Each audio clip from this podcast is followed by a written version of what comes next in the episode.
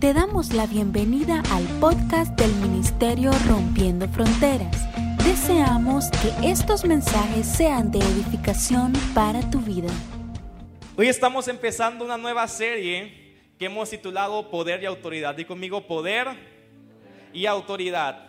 Y yo quiero preguntarte, ¿cuántos de aquí creen que Dios no solamente los ha llamado para salvarlos, Dios no solamente los ha llamado para perdonarlos, sino que Dios también quiere que tu vida sea de bendición para todas las personas que están a tu alrededor. ¿Cuántos lo creen aquí? O sea, decirle, yo creo que Jesús no solamente me salvó, Él nos salvó a cada uno de nosotros, Él nos ha salvado con su sangre, pero lo ha hecho también con un propósito. Lo ha hecho también con un propósito. Dice la palabra, somos salvos por fe, por gracia, no por obras para que nadie se gloríe, pero también dice, somos salvos para obras a las cuales Dios nos ha llamado y dice que son obras que ningún ojo ha visto, ningún oído ha escuchado, son las cosas que Dios ha preparado de antemano para cada uno de nosotros. ¿Y cuántos creen entonces que hay tantas obras que el Señor ha preparado para nuestras vidas? Y Dios quiere hacerlas. Dios quiere hacer, no sé cuál va a ser las obras que Dios ha puesto en tu vida, pero si estás aquí en este mundo, si estás aquí hoy con vida, es porque hay un propósito para ti. Es porque hay un plan para ti y Jesús está interesado en que se cumpla a cabalidad. Y sabes, yo quiero decirte que ese plan que Dios tiene para ti es grande y te supera. Es más grande que ti, es más grande que tu propia capacidad. Y por eso necesitamos a Dios con nosotros para lograr ese propósito. Porque quiero decirte, más, es más allá de tu inteligencia, es más allá de tus fuerzas, va más allá de tu conocimiento, aún va más allá de lo que tú puedes creer que tú puedes hacer. Porque cuando Cristo está en nosotros, Él actúa de maneras sobrenaturales más allá de lo que nuestra capacidad natural puede hacer. ¿Y cuántos lo creen? Yo quiero que hoy te vayas realmente con una convicción, porque si estamos dando esta serie de poder y autoridades porque creemos en lo que Dios quiere hacer a través de tu vida.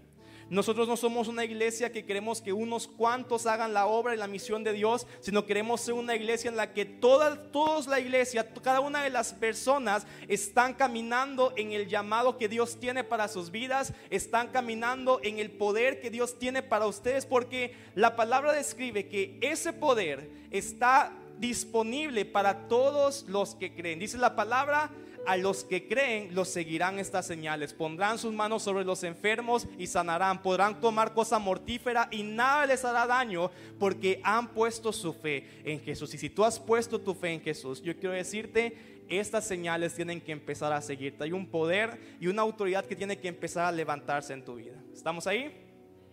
Así que hoy vamos a empezar esta serie, pero yo quiero que tú empieces a elevar tu fe. Dios quiere usar mi vida para bendecir a muchos otros. Y ese llamado va mucho más allá de lo que en mis propias fuerzas naturales puedo hacer. Pero con la autoridad y en el poder de Dios voy a lograr todo lo que el Espíritu Santo quiere hacer a través de mi vida. ¿Estamos aquí? Alguien puede empezar diciéndole, Señor, heme aquí, envíame a mí. No envíes a alguien más porque yo estoy aquí disponible para que todo lo que tú me envíes a hacer poder hacerlo en esta tierra. ¿Alguien está disponible para Jesús? Dile ahí, yo estoy disponible Jesús. Heme aquí, envíame a mí Señor. Aquí está mi vida disponible para lo que tú quieras hacer Señor. A donde tú me envíes, yo iré. A donde tú me envíes, yo iré.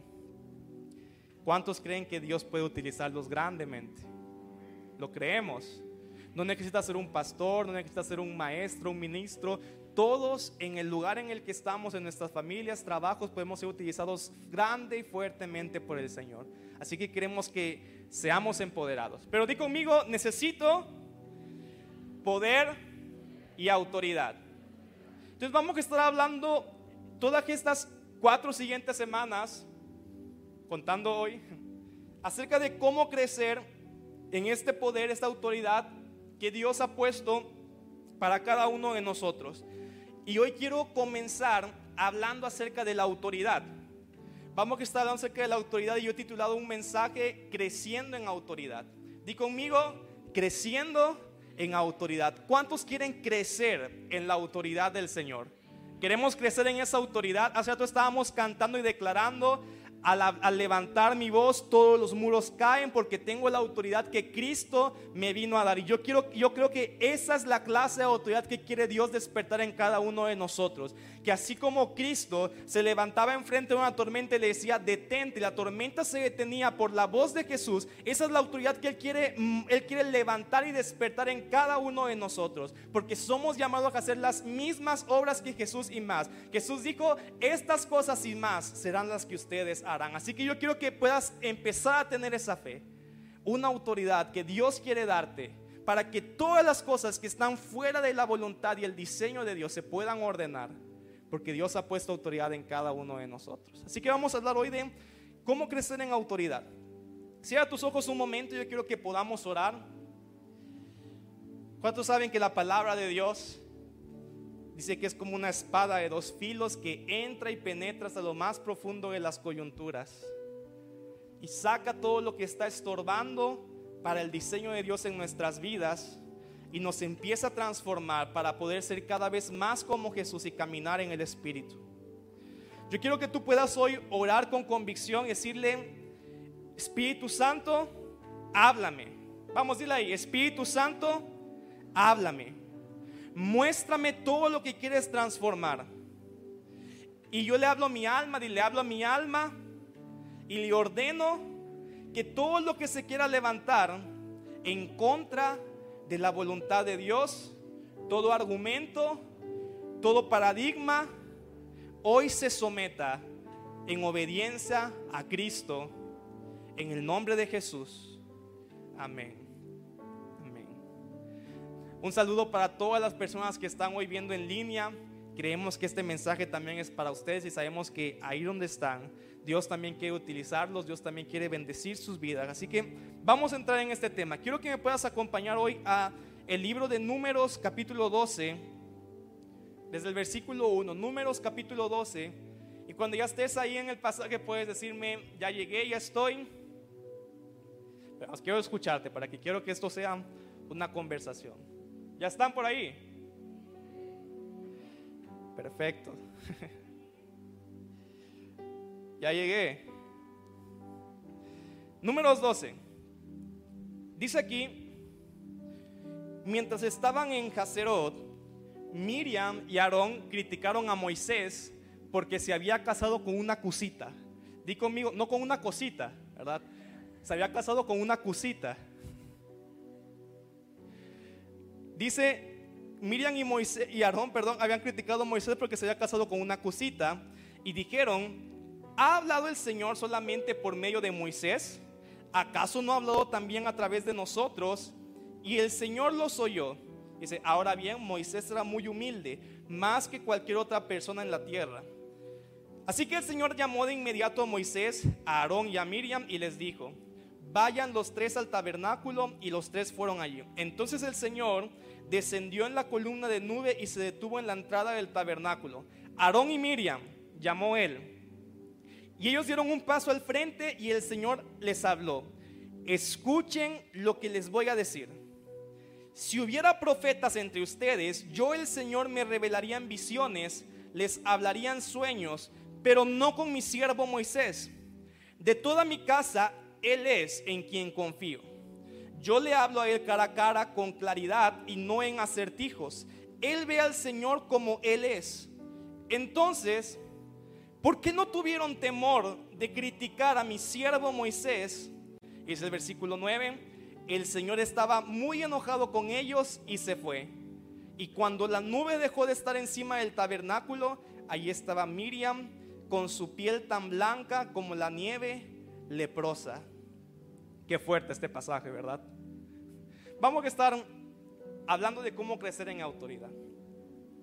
Y quiero empezar contando mientras que estaba escribiendo, se me venía a la, mente un recuerdo que cuando yo estaba pequeño, cuando yo era una cosita como, como aquel que está en la Biblia, un día estábamos de vacaciones con mis padres y si quieres ahorita, al final tocamos. No crean que estoy diciendo que toca feo. Pero ahorita prefiero así, pues si no me... Entonces, Hace, hace tiempo, cuando estaba más pequeño, salí de vacaciones con mis padres y fuimos a una ciudad que se llama Guadalajara. ¿Cuántos han escuchado de Guadalajara? Si un día van a México, los invito y pueden, pueden pasar a Guadalajara, es bonito. Y es un lugar que venden muchas, eh, ¿cómo se llama? Ah, venden, mm, o sea, hay, hay pueblos enteros en los que todo el pueblo vende muebles. Hay pueblos en que todo el pueblo vende ropa. Hay pueblos en los que todo el pueblo vende artesanía. O sea, hay, hay mucho que comprar. La gente normalmente va a Guadalajara y se lleva cajas y compra y se lleva un montón de cosas. Y mamá había comprado algunas artesanías eh, que quería llevarse para la casa. Entonces ya estábamos en el aeropuerto, habían terminado las vacaciones y estábamos haciendo la revisión. Pasamos las mochilas, las maletas y todo. Y cuando pasa una maleta en la que mi mamá tenía una, artesanía que estaba llevando, le dijeron, señora, no puede llevar, no, no puede llevar este, creo que era un plato, no puede llevar este plato. Y eso es como, pero ¿por qué no puedo llevar un plato? No? Se supone que lo que no puedo llevar es líquidos, pistolas, cuchillos, pero un plato. Le dicen, no, es que el plato también se considera un arma. Entonces es como que voy a agarrar a platazos a alguien en medio del avión y matarlo, pero no, no puede pasar el plato porque el plato se considera como un arma, entonces no pueden pasar.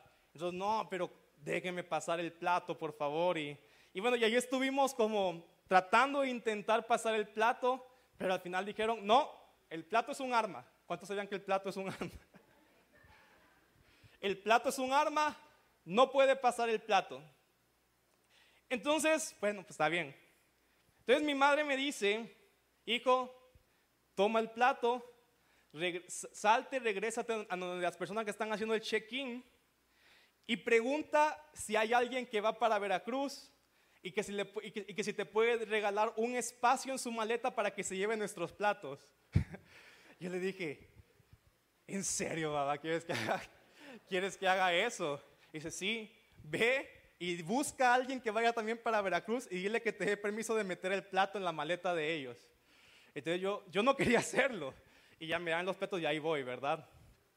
Ahora ya era bien tarde, entonces yo decía como, ¿quién, ¿quién va a ir ahorita para...? Y aparte, ¿qué hago? Yo decía, me paro aquí en medio del aeropuerto a decir, alguien va para Veracruz, alguien, y, y, después decirle, señora, ¿me puede guardar mi plato en su maleta para dármelo cuando lleguemos? Entonces yo estaba como con, con, con esa esa incomodidad de sentir que voy a hacer el ridículo aquí, qué onda, qué está pasando.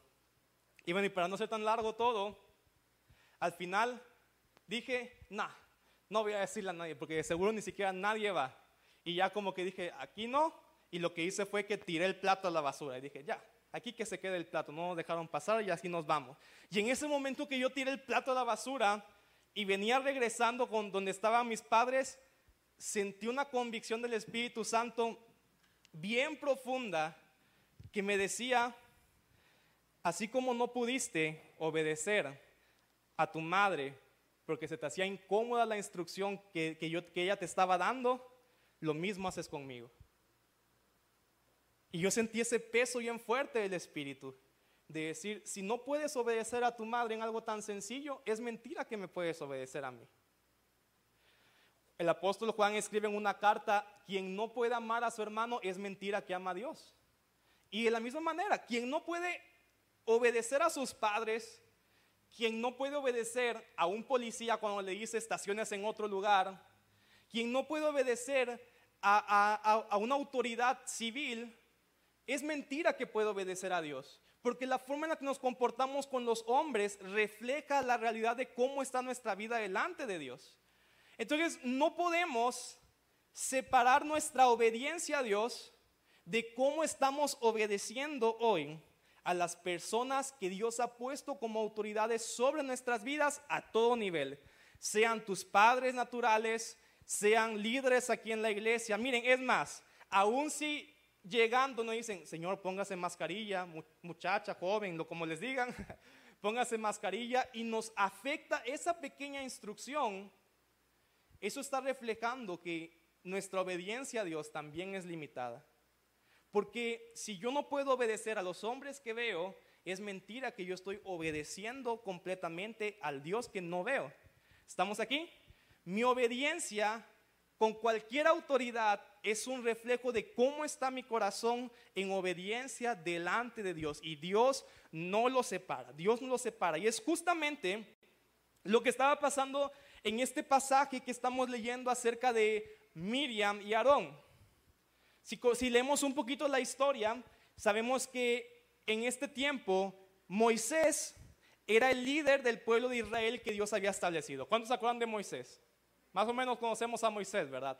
Él era el líder que Dios había establecido delante del pueblo de Israel, era el líder principal, habían más líderes, había más equipo. De hecho, Miriam y Aarón, que aparte de ser familia de Moisés, porque eran sus hermanos, ellos también tenían una autoridad muy grande dentro del pueblo de Dios. Aarón dice que fue establecido como el sumo sacerdote. Era la persona que representaba a Dios delante de todo el pueblo. Era una persona con mucha autoridad. Y Miriam, la hermana de Moisés, había sido establecida como una profeta dentro del pueblo.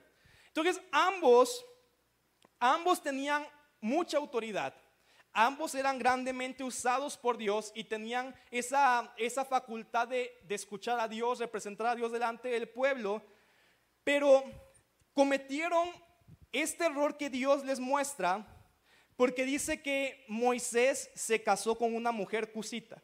Ahora sí, ¿qué es cusita? Bueno, cusitas eran personas que vivían en Cus, que hoy es Etiopía. Entonces, era una, dice que Moisés se había casado con una mujer extranjera. Y si leemos la ley de Moisés, que Moisés fue el que la dio, la ley decía que no podían casarse con mujeres extranjeras. Entonces, de cierta manera, ellos de alguna forma tenían la razón en, que Moisés había cometido un error al casarse con una mujer extranjera. ¿Estamos ahí? Vamos siguiendo. O sea, sí había, había, había una falta en Moisés. Él había actuado algo en contra de la ley que Dios le había mostrado. Se casó con esta mujer. Pero Miriam y Aarón tomaron esa oportunidad y comenzaron a criticar a Moisés. Dice la Biblia, ellos comenzaron a criticar a Moisés. Y mira las palabras que ellos ocupan. Si pueden ahí tal vez ponerme el versículo 4, no, perdón, el versículo 2. Ellos comienzan a criticar a Moisés y toman una justificación en su crítica. Mira lo que dice aquí. Ellos dijeron, ¿ha hablado el Señor solamente por medio de Moisés? ¿acaso no ha hablado también a través de nosotros? Entonces, ve lo que está sucediendo. Aarón y Miriam eran personas grandemente usadas por Dios y eran unos profetas para el pueblo. Ellos escuchaban la voz de Dios, así como Moisés también la escuchaba. ¿Y cuántos saben que Dios quiere que todos nosotros podamos escuchar su voz? Dios quiere que todos podamos escuchar su voz. Miriam y Moisés escuchaban la voz de Dios, así como Moisés y ellos entonces se justificaron en ese don, se justificaron en que Dios los utilizaba para ponerse en una posición de criticar la autoridad que Dios había puesto delante de ellos, que era Moisés. Entonces dicen, ok, Dios usa a Moisés, pero ¿a poco no me usa también Dios a mí? Entonces yo puedo levantarme hoy en una posición crítica ante la autoridad. Era lo que estaba pasando por la mente de ellos. Ellos estaban razonando que si Dios los usaba era porque el Dios los aprobaba. Ellos estaban razonando que si Dios los estaba utilizando era porque Dios los aprobaba. Y yo quiero decirte, enseñarte hoy algo, porque hoy quiero entrar un poco, poquito, profundo en la palabra, si me dan, me dan permiso.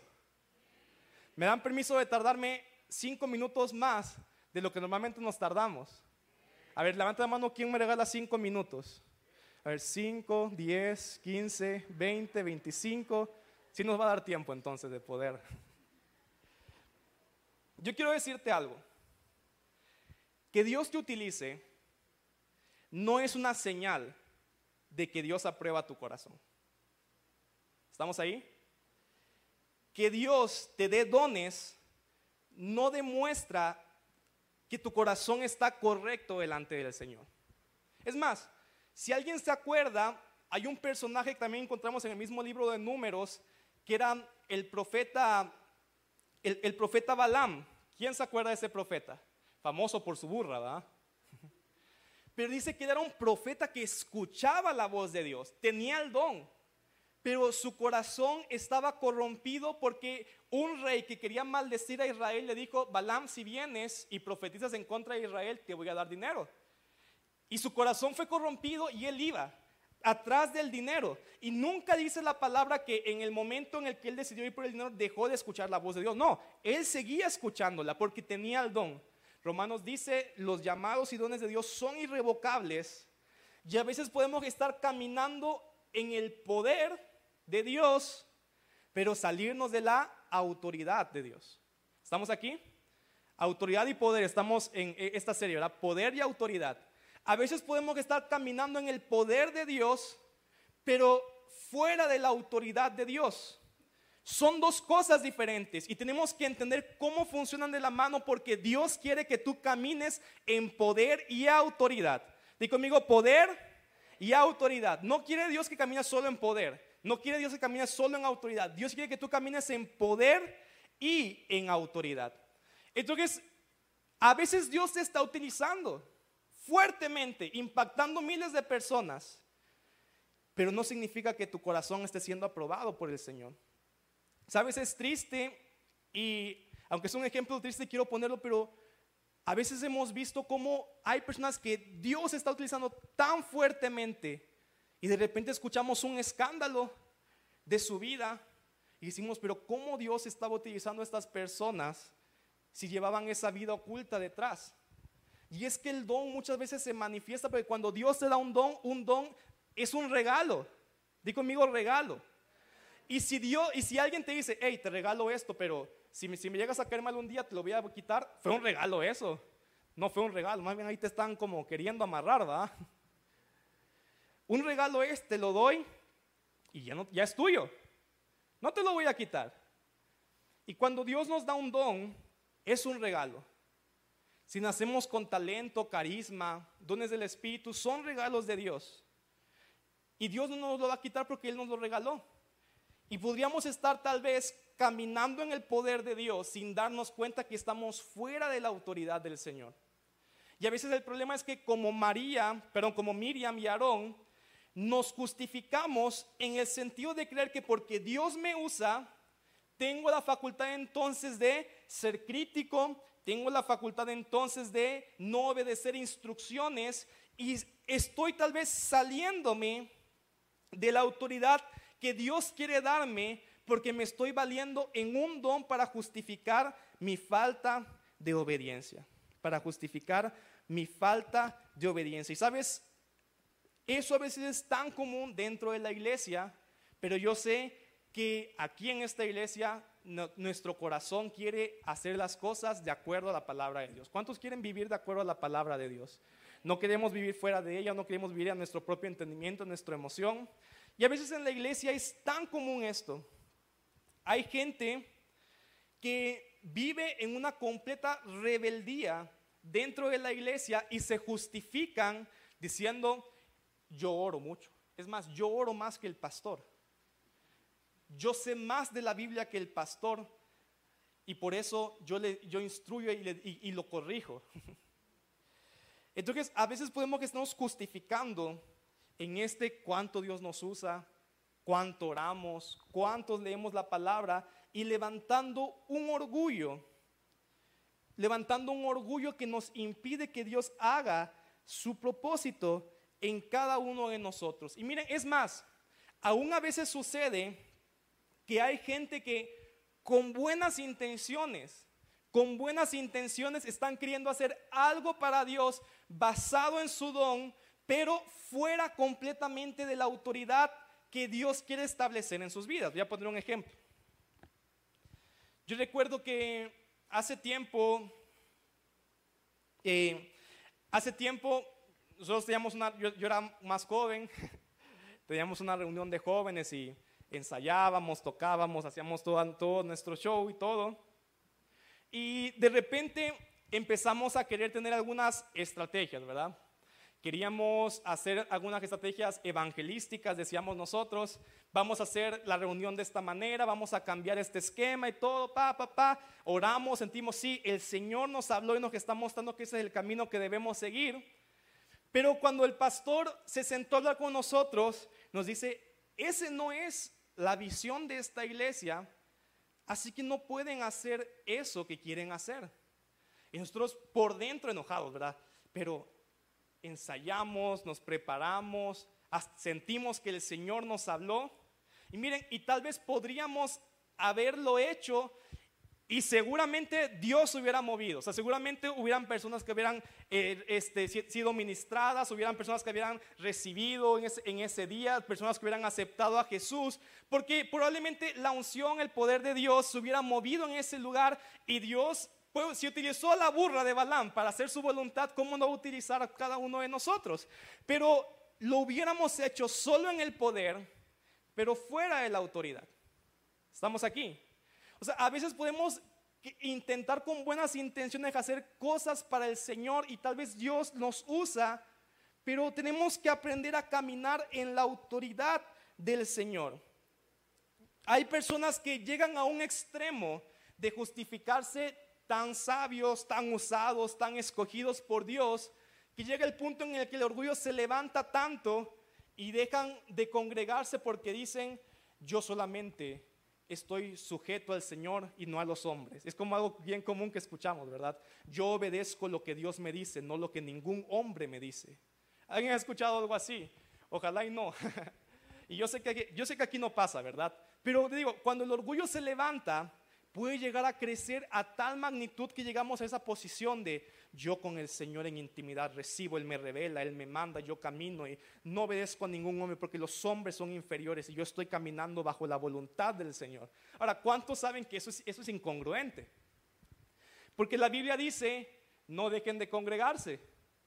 Entonces, si yo, si yo me dejo de congregar porque creo que estoy en un nivel superior, y que Dios me habla directamente a mí y todo, entonces estoy al nivel de desobedecer lo que la palabra de Dios dice para no congregarme porque yo creo que en mi forma estoy recibiendo. ¿Alguien está aquí? Hay personas como, como te digo, cuando este, este espíritu de rebeldía se empieza a levantar en nosotros, hay personas que entonces no obedecen una instrucción de sus autoridades. Porque dice, a mí Dios me habló algo diferente. Entonces voy a hacer lo que Dios me dijo a mí. Y yo quiero decirte, eso es contrario a la palabra de Dios. Hebreos 2, 13 y 17. Hebreos 13 y 17 dice, obedezcan a sus líderes espirituales, en otra traducción dicen, sométanse a sus líderes espirituales y hagan lo que ellos les dicen. Hay una instrucción clara en la palabra de que debemos aprender a vivir en sumisión a las autoridades espirituales que Dios ha puesto en la iglesia y a todo nivel, o sea, todo nivel. No se refiere nada más a un pastor principal, se refiere desde el principio que si alguien llega y te dice, por favor, siéntese en esta silla, no, no, esa silla no me gusta, mi lugar es este. Todos los domingos yo me siento aquí y aquí me voy a sentar porque es el lugar que ya hasta le puse el chicle y todo y ahí está marcado que ese es mi lugar. Pero si esa persona que está sirviendo ahí te dice, siéntese aquí, nuestra actitud debería ser, yo obedezco la instrucción, porque aún desobedecer a ese servidor es como desobedecer a Dios mismo. ¿Estamos aquí? ¿Me siguen? Pues los veo medio serios a todos. ¿Estamos? Vamos, yo quiero que hoy puedas comer más carne espiritual de la palabra y entrar más profundo porque necesitamos seguir madurando en el Señor. ¿Estamos ahí? Romanos 13, el 1 al 2 dice, Romanos 13, toda persona debe someterse a las autoridades de gobierno. Toda persona debe someterse a las autoridades de gobierno, pues toda autoridad proviene de Dios y los que ocupan puestos de autoridad están allí colocados por Dios. ¿Qué más dice? Por lo tanto, cualquiera que se revele contra la autoridad se revela contra lo que Dios ha instituido y será castigado. Cualquiera que se revela contra la autoridad delegada de Dios se revela contra Dios mismo y será castigado. Y eso es Nuevo Testamento, ¿verdad? Lo que estamos leyendo, Romanos 13. ¿Alguien está aquí? Miriam y Aarón se rebelaron contra la autoridad que Dios les había puesto, que era Moisés. Y ellos se justificaron. Dios nos usa. Tenemos, la, tenemos entonces eh, la justificación de, de, podernos levantar en contra de Él. Y dice la palabra que Miriam cayó bajo lepra, que en el Antiguo Testamento representa la maldición de Dios. Toda autoridad es puesta por Dios. Y si yo me rebelo en contra de la autoridad, y estoy dando en todo nivel, me estoy rebelando en contra de Dios. Cuando Pablo escribe esto, en este pasaje, Hebreos habla de la autoridad espiritual, pero este pasaje de Romanos 13 está hablando de las autoridades civiles. Aun cuando yo me rebelo en contra de la autoridad civil, me estoy rebelando en contra de Dios. Yo te decía hace rato, a veces estás estacionándote en el supermercado, en un centro comercial, y llega el policía y te dice, Señor, aquí no, por favor, métase mejor acá o métase en forma de salida. ¿Y qué pasa ves con uno? Ya estoy aquí, tanto que me costó trabajo encontrar un lugar para que vengan y me saquen y todo. Y en ese momento nos damos cuenta que rebelarnos contra ese policía es rebelarnos contra Dios. La forma en la que tú hablas y criticas las autoridades que Dios ha puesto es rebelarte en contra del Señor. Y mira, yo te dije, Romanos 13 está hablando de autoridades civiles en ese punto. Ya a veces decimos, bueno, si mi autoridad es buena, yo voy a, hablar bien de él. Si me manda a hacer algo que es congruente con lo que yo pienso que debería hacer, voy a obedecer. Pero ¿cuántos saben que Pablo escribe esto mientras Israel estaba siendo oprimido por un gobierno romano? Ahora, y los romanos no crean que eran buena onda, ¿verdad? Los romanos les ponían cargas de impuestos, los romanos eh, mataban gente, los oprimían, encarcelaban si ellos querían. Era una autoridad injusta. Pero Pablo les dice, sométanse a la autoridad. Sométanse a la autoridad en todas las cosas. La única vez en la que Dios permite no someterse a la autoridad es cuando te están incitando directamente a pecar. Esa es la única ocasión. ¿Estamos ahí?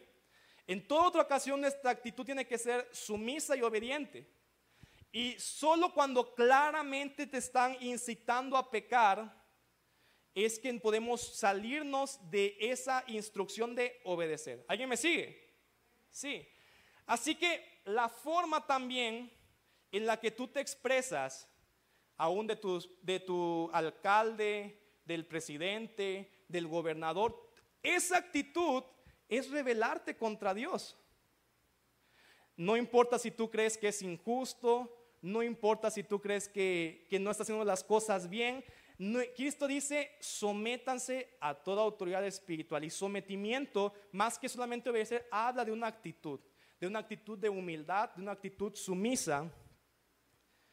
Si un pastor, porque a veces pasa, miren, y a veces sucede que tú ves las redes sociales de cristianos y te das cuenta cómo empiezan a hablar tantas cosas de otros ministros, un pastor vendido, eh, yo sabía que estaba en pecado. Y no nos damos cuenta que rebelarse en contra de esa autoridad es rebelarse en contra de Dios. ¿Estamos ahí? Dios se va a hacer cargo de qué sucede con ellos. No yo. Ellos le van a rendir cuentas a Dios, no a nosotros. ¿Estamos ahí? Tus padres, tus presidentes, tus líderes, pastores, le van a rendir cuentas a Dios y Dios va a ser el que se encargue si quiere si, quiere destituirlos de ese lugar, si quiere, pero nuestra actitud tiene que ser una actitud humilde frente a ellos. No podemos estar criticando y levantándonos en contra de otros, porque esa no es la actitud que el Señor quiere para nosotros. ¿Alguien está aquí? Es imposible, entonces esto tiene que, creo que quede muy claro, es imposible obedecer a Dios sin obedecer a la autoridad delegada. Es imposible honrar a Dios sin honrar a las autoridades delegadas en todo nivel. ¿Estamos? Quiero darte más ejemplos. Hay veces que adolescentes llegan y nos dicen, pastor, pastor. Así hablan los adolescentes, ¿verdad? Porque como todavía no les cambia la voz y quieren sentirse acá, como que le hacen, uy, pastor, ¿cómo está? ya me cambió la voz, ya estoy creciendo, pastor. A veces llegan y, preguntan, pastor, ¿me puedo hacer un tatuaje? ¿Verdad? Y, y, a veces lo que esperan es, y miren, nosotros entendemos que por la palabra puedes hacerte un tatuaje. El pasaje que la gente toma para decir que no puedes es aquel que dice en Levítico, ¿verdad? Que no pondrás marca en tu cuerpo, pero el siguiente versículo dice, y nunca cortarás tus barbas y nunca cortarás el pelo. Entonces, si tomáramos ese pasaje como justificación para decir que no nos podemos hacer un tatuaje, entonces sería el mismo pecado cortarte el pelo o rasurarte que ponerte un tatuaje. ¿Estamos ahí? Entonces, si le dijéramos a este muchacho, no, la, la Biblia dice que no hay problema, pero es un adolescente. Entonces, cuando un adolescente llega y me pregunta, Pastor, ¿puedo hacerme un tatuaje o un piercing? ¿Me puedo hacer un piercing? Mi respuesta es, ¿qué dicen tus papás? Porque aunque la Biblia diga que no hay problema, tú estás bajo la autoridad de tus padres. Si tus padres dicen, hijo, aquí no te vas a hacer ningún tatuaje, ninguna perforación, entonces si ese niño, si ese adolescente dijera, ah, no, pero la Biblia dice que sí puedo y me lo hago porque mi padre está engañado, no sé qué, ¿creen que está obedeciendo a Dios? Desobedecer a su padre, que es la autoridad que Dios ha puesto para ellos, es desobedecer al Señor. Y está caminando en rebeldía. Estamos ahí. Entonces alguien llega y le dice, ¿qué hizo tu papá? Y lo que él te diga, puedes hacerlo. ¿Me siguen aquí? Miren, a veces, cuando yo ministraba con mis padres, yo estaba en la adoración y me decían, hijo, al final de mi prédica quiero que toques esa canción. Y yo decía, ah, qué canción tan más fea la que me está pidiendo mi papá que toque.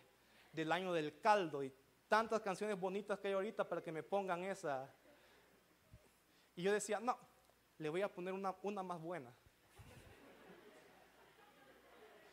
Y en mi mente, y, al final, y al final predicaba y yo tocaba, ¿verdad? Y la gente ahí contenta, recibía, uy, gracias Señor por este tiempo y todo, y al final se sentaba y, ¿por qué no tocaste la canción que yo te pedí?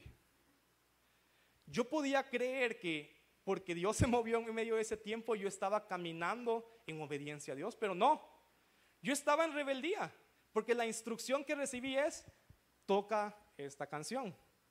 ¿Estamos aquí? Cuando te digan dónde te sientes, ponte la mascarilla. Ahora, hay casos también ya más adelante en el que personas tal vez se salen de este diseño que Dios ha puesto y dicen, Dios me usa. Y miren, yo lo he visto y lamentablemente no da fruto.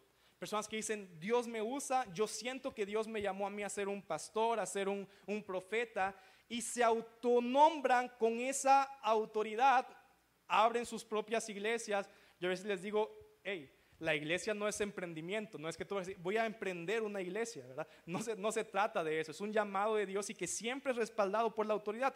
Y aún gente a veces se justifica y dice, es que yo soy como Pablo, que Pablo decía apóstol por Jesucristo y no por hombres. Así que aunque ningún hombre a mí me haya dicho, yo soy apóstol de Jesucristo, yo soy profeta del Señor y me autoenvío. Pero ¿cuántos saben que o Pablo decía eso, pero él no actuó de esa manera? Pablo dice que él primero fue instituido como maestro y más adelante la palabra dice que un día estaban adorando, estaban orando con el cuerpo de ministros, con los apóstoles en Jerusalén, y de repente el Espíritu Santo descendió y dijo, hey, llámenme a Pablo y a Bernabé, porque los vamos a enviar como apóstoles para la obra a la cual yo los he enviado. O sea, Pablo sabía que el llamado era de Dios. Ningún hombre te puede dar un llamado. Pero él esperó el tiempo correcto en que su autoridad delegada dijo, Pablo, es el tiempo. Es el tiempo para que empieces esa, esa obra que Dios ha puesto en tu vida. Y miren, yo creo que aquí Dios va a levantar gente que Él las va a enviar. Los va a enviar como pastores, como profetas, como evangelistas, pero tenemos que aprender a esperar el tiempo. Aunque el llamado, yo no te puedo dar un llamado. Yo no te puedo decir, toma el llamado de profeta, pero tenemos que aprender que el tiempo, el ser enviado, representa que estoy siendo autorizado por el Señor. Pablo mismo da tantos ejemplos. Él dice en el libro de Gálatas, y el Señor me reveló el Evangelio, no por hombres, sino de Dios mismo recibí la revelación. Pero eso no significa que entonces Él empezó a enseñar porque dijo, Dios me reveló, sé más que Pedro, sé más que Juan, y voy a empezar a enseñar. No. Mismo Gálatas dice, Pablo recibe una revelación del Evangelio profunda, porque si leemos sus cartas están llenas de revelación, pero dice, pero entonces fui y me presenté delante de los apóstoles para presentarles la revelación que había recibido para que yo no corriera en vano. Eso lo pueden leer en Gálatas, para que ahí después en su casa si quieren leerlo. Entonces, Pablo sabía que él tenía una gracia, tenía un don de revelación bien fuerte, pero no se justificó en su don para saltarse el diseño de autoridad, sino que él fue y dijo, hey, miren, se fue con Pedro, con Pablo, con, con Juan, con Santiago, dije, miren, eso es lo que estoy recibiendo del Señor. ¿Creen ustedes que viene de parte de Dios? Y ellos le dijeron, sí, Pablo, ve y predícalo. Y Pablo ya iba caminando no solo en el don de revelación, sino en la autoridad para poder expresar lo que Dios le había revelado. ¿Cuántos me siguen? ¿Cuántos me siguen? Necesitamos ambas cosas, autoridad y poder. Nuevamente conmigo, autoridad y poder. Imagínate un policía. Un policía tiene dos cosas importantes. La pistola y, la placa o el uniforme. ¿Estamos aquí? La pistola representa el poder. La placa representa la autoridad. ¿Estamos? Un policía que se va con su uniforme y todo, lo planchó y todo, y se va como a, a, un, a una intervención o algo y se va sin pistola, va con autoridad, pero se va sin poder. ¿Qué creen que le va a pasar? Ahí se van a echar al pobre policía, ¿verdad?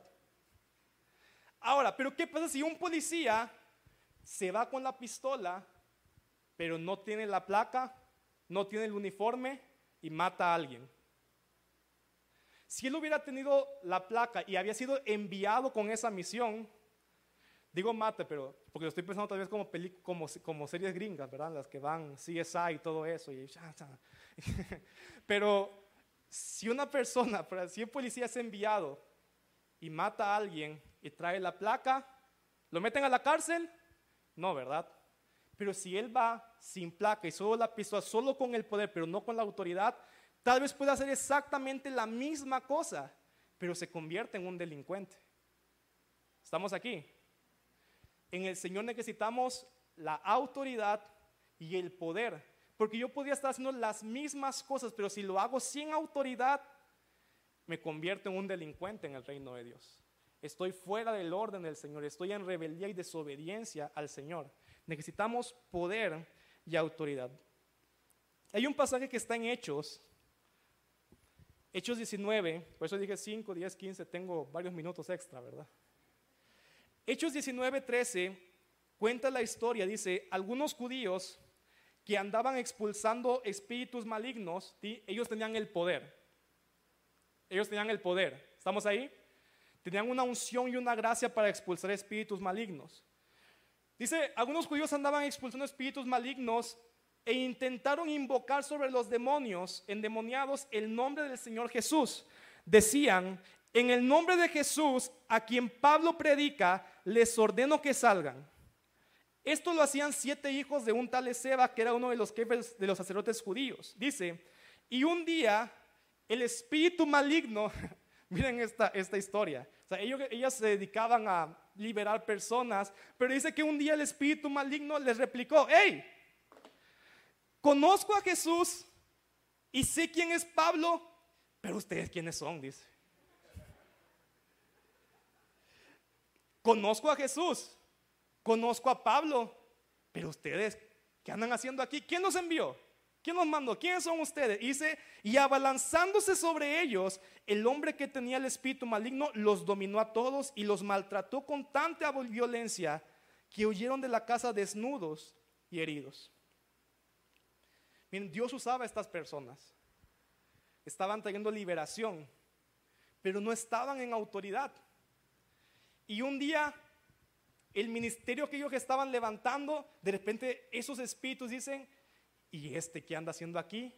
Y de repente dice que entonces ellos se lanzan y terminaron lastimando a estas personas. Y yo quiero decirte algo, eso a veces sucede que personas comienzan con una buena intención, y digo, a veces realmente es de todo corazón, pero no esperaron el tiempo de Dios, no lo hicieron bajo autoridad, y tal vez comienzan como estos hombres teniendo resultados, personas siendo alcanzadas, personas siendo tocadas, pero llega un punto en el que el don no es suficiente, porque un don no es suficiente para sostener un ministerio. Un don no es suficiente para sostener un llamado. Llega el punto en el que el don se vuelve insuficiente y la falta de autoridad provoca que lo que estaban construyendo lamentablemente deje de dar fruto.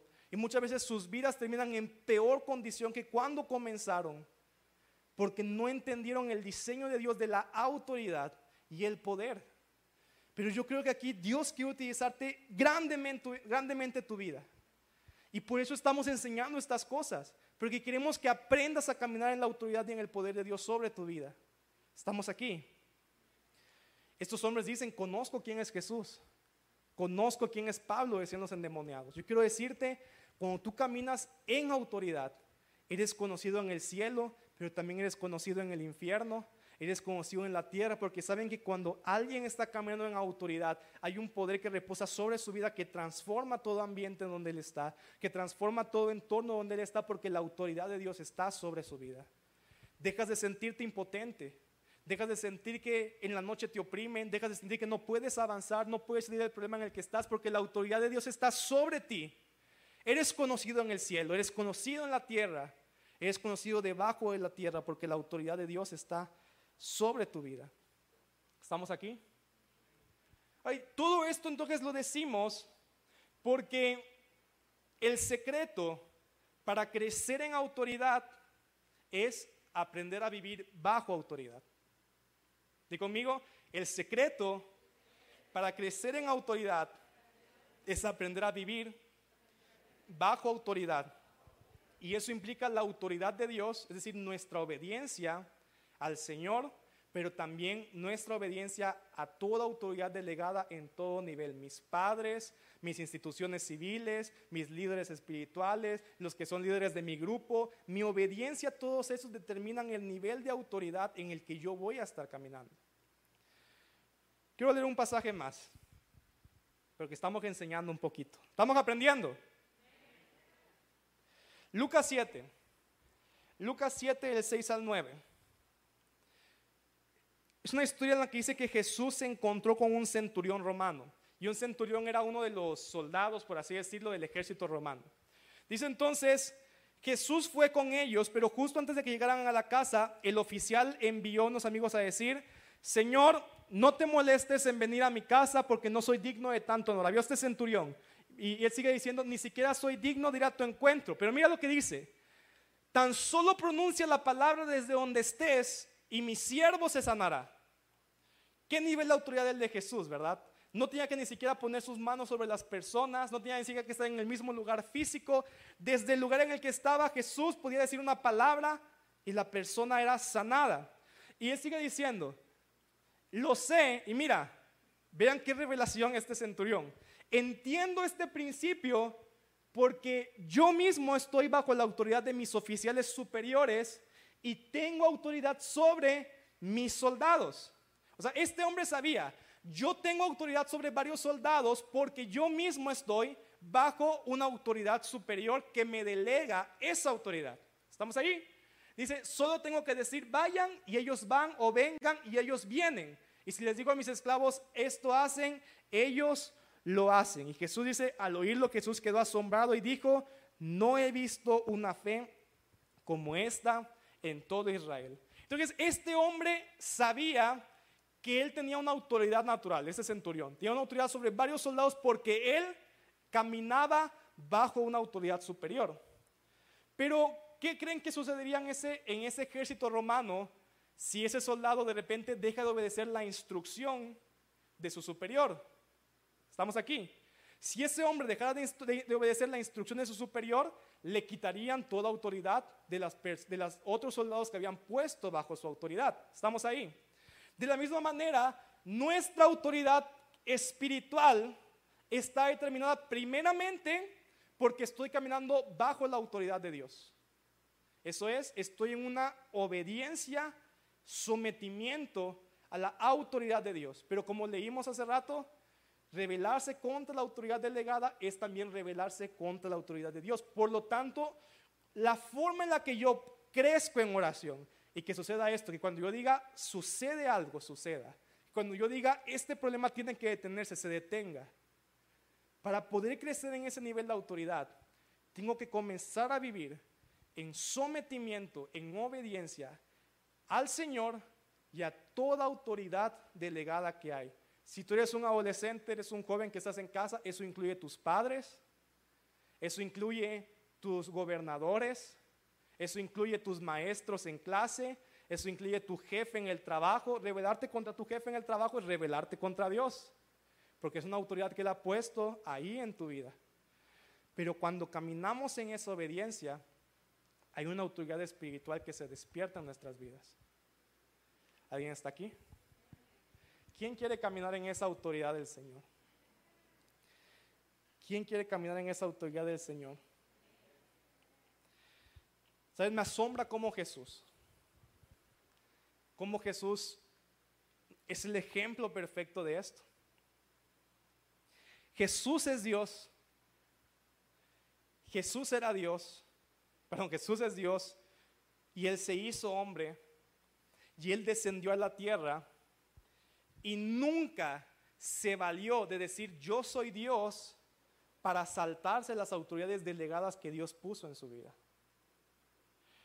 Lucas 2 de 51 a 52 dice, está hablando de la niñez de Jesús, dice, así que Jesús bajó con sus padres y vivió sujeto a ellos. Jesús desde niño dice que vivía sujeto a sus padres. ¿Alguien está aquí?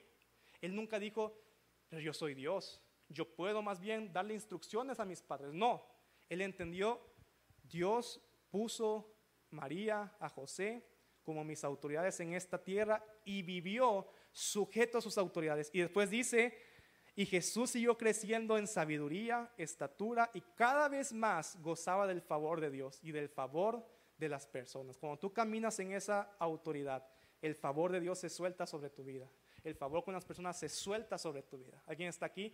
Jesús vivió en sometimiento y en obediencia a sus padres. Mira, era tan fuerte ese nivel de obediencia que él tenía con sus padres que en Juan 2 está la historia en la que Jesús convierte el agua en vino. ¿De acuerdo? ¿Recordamos la historia? Dice que estaban en esa boda y que de repente se acabó el vino.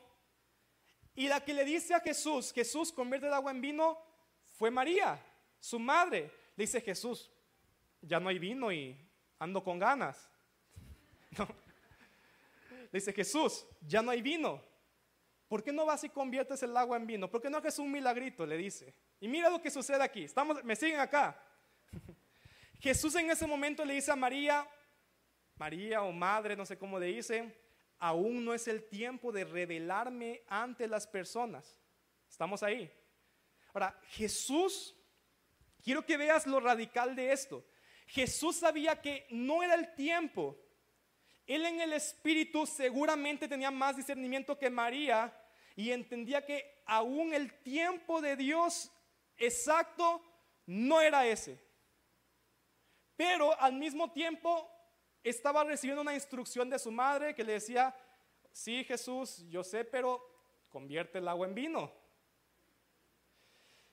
Y Jesús pudo en ese momento decir y decirle a María, María, lo siento, pero Dios me dijo que no es el tiempo, así que no te voy a obedecer. Pero él entendió que en ese momento rebelarse en contra de María, de su madre, era rebelarse contra Dios mismo. ¿Estamos ahí?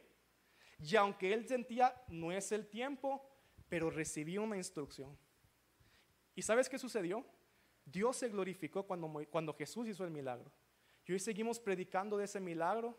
Hoy seguimos viendo tanta bendición en ese milagro. Porque Dios no dijo, ah, no, no, no. Dios respaldó la obediencia de Jesús a su madre en ese momento. Y Jesús caminó en ese nivel de sometimiento. Más adelante Jesús se encuentra con Juan el Bautista y Juan le dice, Jesús, tú deberías bautizarme a mí. Pero Jesús entendía que en ese momento la autoridad espiritual era Juan. Le dice, no, es necesario que yo sea bautizado por ti, porque tú eres la autoridad que Dios ha puesto para bautizarme. Jesús camina en obediencia, es bautizado por Juan, se somete a la autoridad de Juan y en ese momento el cielo se abre. Este es mi Hijo en quien yo tengo complacencia. Y el Espíritu de Dios vino sobre Jesús en esa obediencia y dice que fue al desierto, obedeció al Señor y regresó caminando en el poder y en la autoridad de Dios. Y a partir de ese entonces vemos un ministerio sobrenatural que se desata en la vida de Jesús. Estamos aquí. Jesús entendía que obedecer a Dios es también obedecer autoridades delegadas en todo nivel. Así que yo quiero, yo quiero que tú entiendas que cuando tú empiezas a caminar en esa autoridad, aún todos tus dones son potenciados a un nivel superior. Miriam y Aarón eran profetas. Y Dios les dice, yo a ustedes les hablo, pero Moisés, él es mi hombre de confianza, él es la autoridad y a él le hablo claramente. A él le doy más revelación. A Él le doy dirección porque no solo camina en la autoridad, pero en el poder, Él está caminando en la autoridad. Cuando tú comienzas a caminar en autoridad, todos tus dones son potenciados. Todos tus dones, todos los talentos que Dios te dio, toda la gracia que Dios te dio es potenciada. Y te abre también una puerta a encontrarte más profundamente con el Señor, porque Él dice, yo puedo confiar en Él. Yo puedo confiar en Él. Si quieren pueden ir tocando aquí los de alabanza. Sabes, hay una ilustración que quería compartir contigo. Hay una ilustración que quería compartir contigo que mi amigo Javi, que es vaquero. ¿Cuántos, ¿Cómo conocen a Javi? Javi hace rato estaba aquí ministrando y Javi es pastor y vaquero. Hay una ilustración que yo quería compartir contigo que dicen que un caballo, antes de poder montarlo, tienen que quebrantarlo, le dicen algunos. Y ese quebrantar un caballo significa que un caballo por naturaleza tiene cierto salvajismo. Entonces se quieren montar y, y se revela el caballo. Entonces lleva un proceso en el cual el vaquero, Javi, tiene que someter al caballo para volverlo manso y que entonces el jinete pueda subirse y estar tranquilo sobre ese caballo con la confianza de que el caballo no lo va a tirar, con la confianza de que el caballo no va a reaccionar bruscamente, que lo va a, a tirar al suelo. ¿Estamos ahí? Y sabes, y yo creo que todos nosotros nacemos con una naturaleza rebelde. Estamos aquí. Hasta cantamos, y soy rebelde cuando no sigo a los demás. Todos nacemos con una naturaleza rebelde. Pero Jesús quiere venir y reposar sobre nosotros. Pero Él tiene que quebrantarnos para convertirnos en alguien manso y humilde como Jesús, sobre el cual su gloria pueda reposar. ¿Alguien está aquí? Y, muchas veces Dios va a utilizar sus autoridades delegadas. Y a veces dices, ¿y por qué me tratan, por qué mi jefe me trata tan pesado? ¿Por qué mi padre tiene a veces un trato duro conmigo? ¿Por qué no me entienden? Es que Dios está quebrantando en ese momento tu voluntad para convertirte en alguien manso y humilde, porque Él quiere venir y reposar su espíritu sobre tu vida. pero tiene que saber que eres alguien confiable y que estás, vas a estar dispuesto a someterte y obedecer su voluntad. Yo te decía al principio, el Espíritu Santo me mostró ese día con los platos, así como no pudiste obedecer a tu madre, a veces no me obedeces a mí. Y no puedo confiarte más si no eres quebrantado, si no te vuelves humilde y manso para que yo entonces pueda soltar sobre ti toda la gracia que quiero derramar sobre tu vida. ¿Alguien está aquí? Yo siento realmente la presencia de Dios aquí. Y yo creo que tú puedes hoy salir lleno de autoridad, lleno del poder de Dios. Pero tenemos que decirle al Señor, Padre, quebrántame y enséñame a vivir manso, humilde, en sometimiento, así como Jesús lo hizo. Así como Jesús lo hizo. Jesús nunca habló mal del César. Jesús nunca habló mal de Potifar. Él tenía un corazón manso y humilde y Dios se glorificó en él.